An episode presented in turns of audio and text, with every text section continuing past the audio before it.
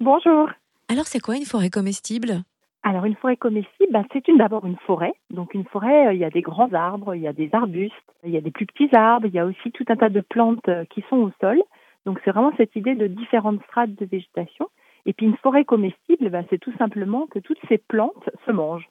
Donc, on va implanter euh, donc cette forêt de 1200 mètres carrés sur Chenauve avec que des choses qui vont se, se manger.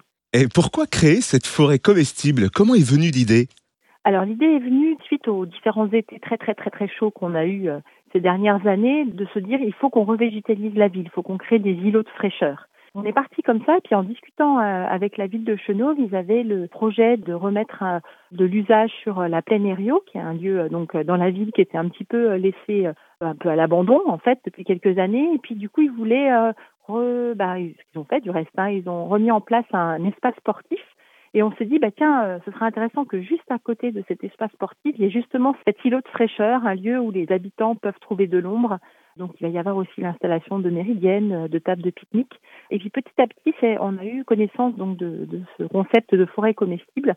Et on s'est dit, bah oui, si on pouvait faire en sorte qu'en plus d'être un îlot de fraîcheur, ce lieu soit un endroit où on peut trouver des plantes à manger, ben, ce serait vraiment super. Donc voilà comment l'idée est née. Et alors en pratique, qui va l'aménager?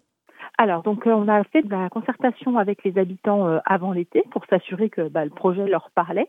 Et puis, du coup, cette semaine, euh, on va construire les méridiennes donc avec les habitants à partir de 12 ans. Et puis ensuite, on va faire des animations dans les classes de l'école bourdonnière et du collège Herriot au mois de novembre et au mois de décembre, avec pour chacune des classes une séance de plantation. Et après, il y a le grand week-end ouvert à toutes les personnes qui ont envie de participer à ce projet les 22, 23, 24 novembre, où là c'est ouvert à la fois aux habitants du quartier, mais aussi euh, plus largement aux habitants de Chenauve et des alentours.